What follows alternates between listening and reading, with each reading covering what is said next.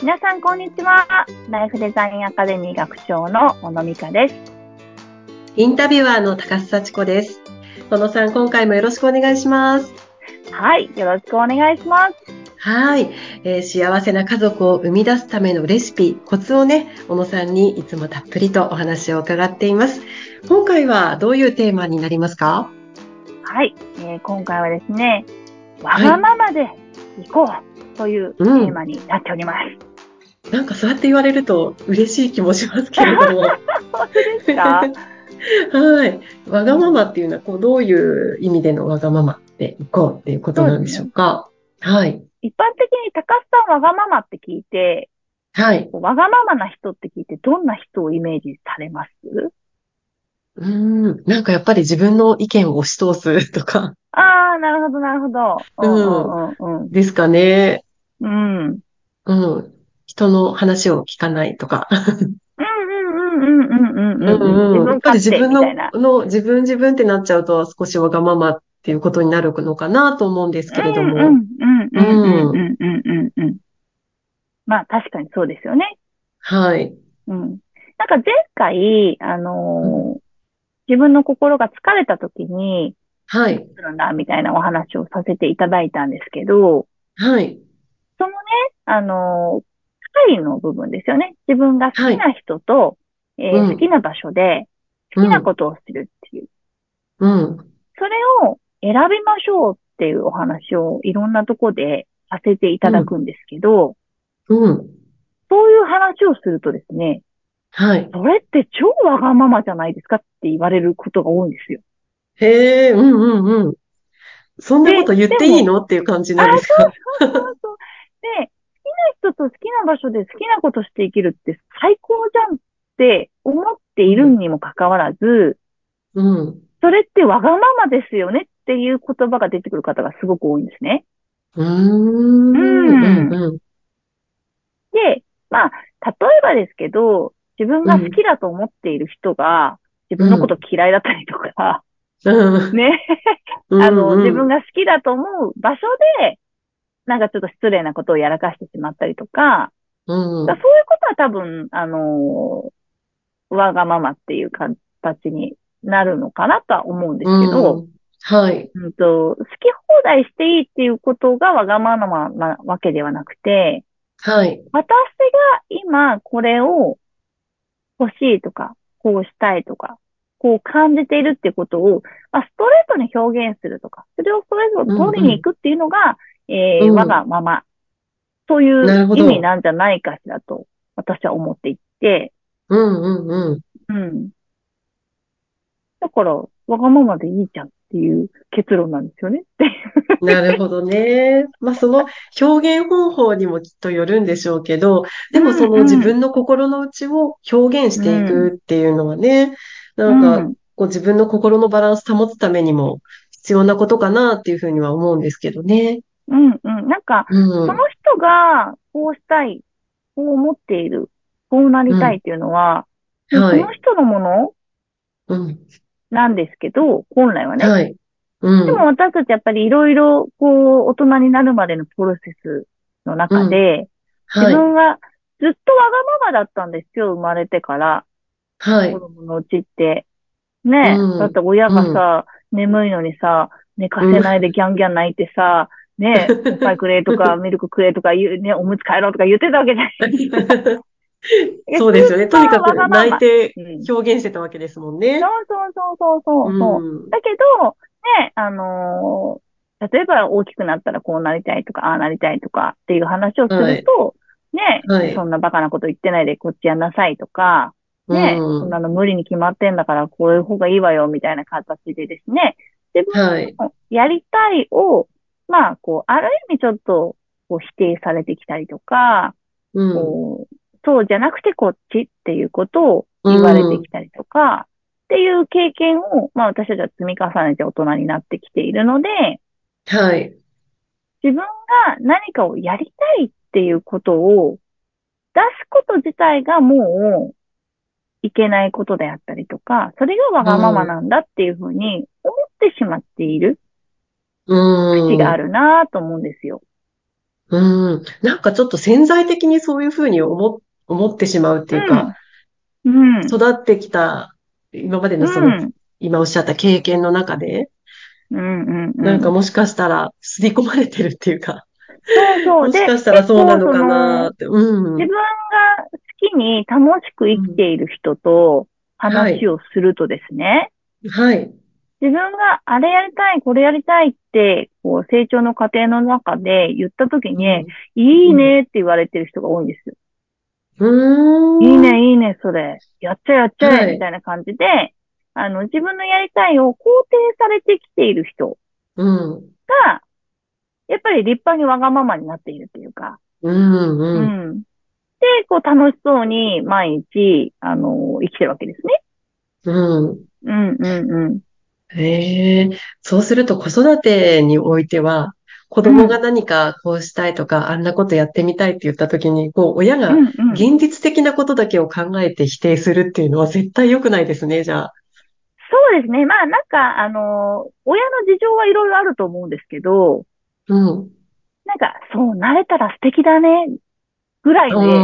とどめてうんうんうんあげていただける と、その、うんどうせ言っても無駄、どうせやっても無駄っていう、こうのんどうせ無理、どうせ無駄っていう回路が、あの、うん。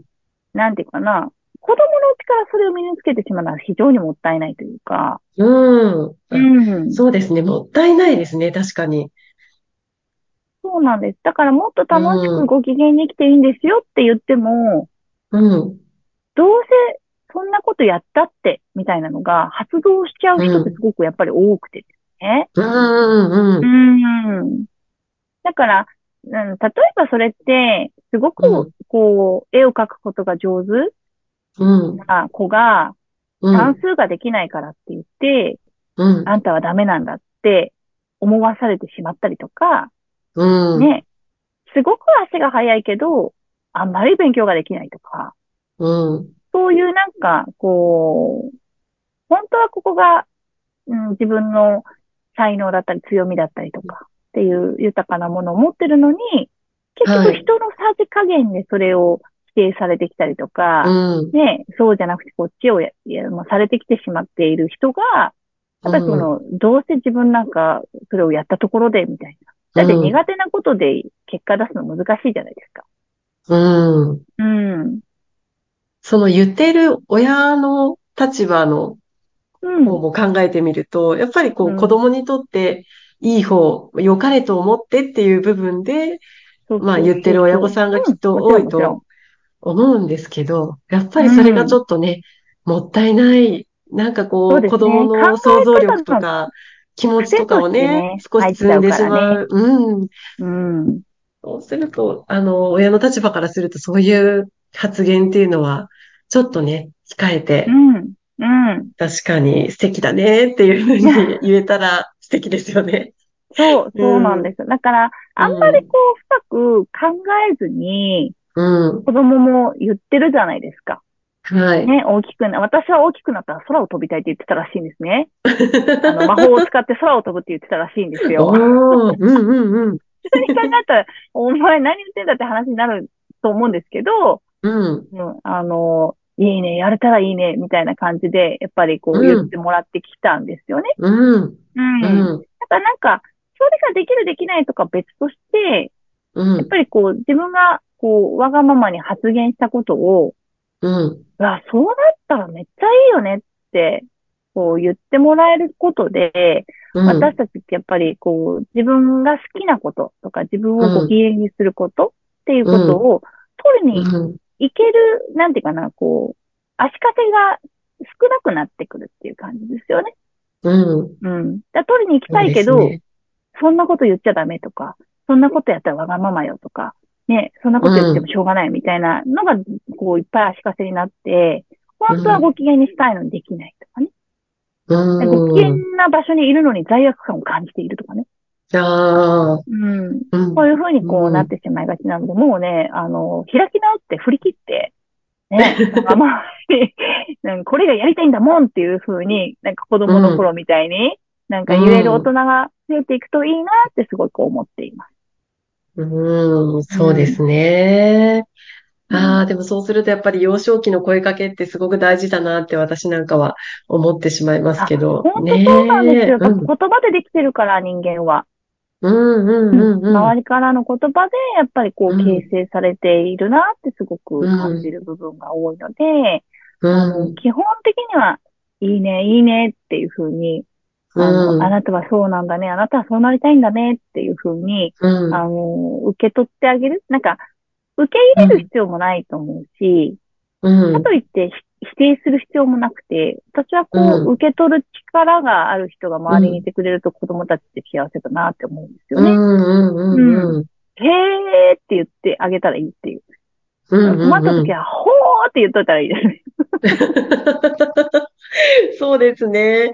なんかそこで、えとか言っちゃうと、うん。もうなんか子供のあ、方そうもそう。なかなか言ってくれなくなっちゃう。うん。そうです、そうです。うんねえ、親としてはね、やっぱりその部分、あの、ちょっとね、やっぱり子供がどう思っているかって聞いてみたい部分でもあるので、うんうんうん、うんこう子供がね、表現しやすい環境をうね、んちょっと家庭の中でもね、作ってあげたいなって私も今伺って思い ました。だから、親になったらやっぱ頭の面うんに3本ぐらい外した方がいいですね。と思ってい る。うんうんうん。よそうでり、すねより一層、より、あの、ちゃんとしなきゃが発動すると、やっぱりそこで子供を言葉で縛り付けてしまうっていう風にね、うん、なってしまうんじゃないかなってうん思っ。て。だから、こう、うんちゃんとしなさいをするのは、やっぱり周りの大人とか社会に出てからうん周りの人が、あの、おそらくね、そこの場にあったルールとかお作法を教えてくれると思うんですよ。うん。うん、だからなんか子供のうち大人がね、親ができることって、やっぱりその子の愛とか、うんその子の感じる力とかっていうのを、うんまあいかにこう、そのまま、良いまま大きくしてあげうるんことなのかなって、うん、うん思うところはありますね。そうですね。楽しく生きていいんですね。皆さん心うちをのね子。わがままなんですって言ったら、ブラボーっていう風に ね、なれる世の中だといいなと思います。うん。ああ、なんか自分を表現できてるんですねっていうことなんですね。その通りうんです。うん。わかりました。わがままでいきまし ょう。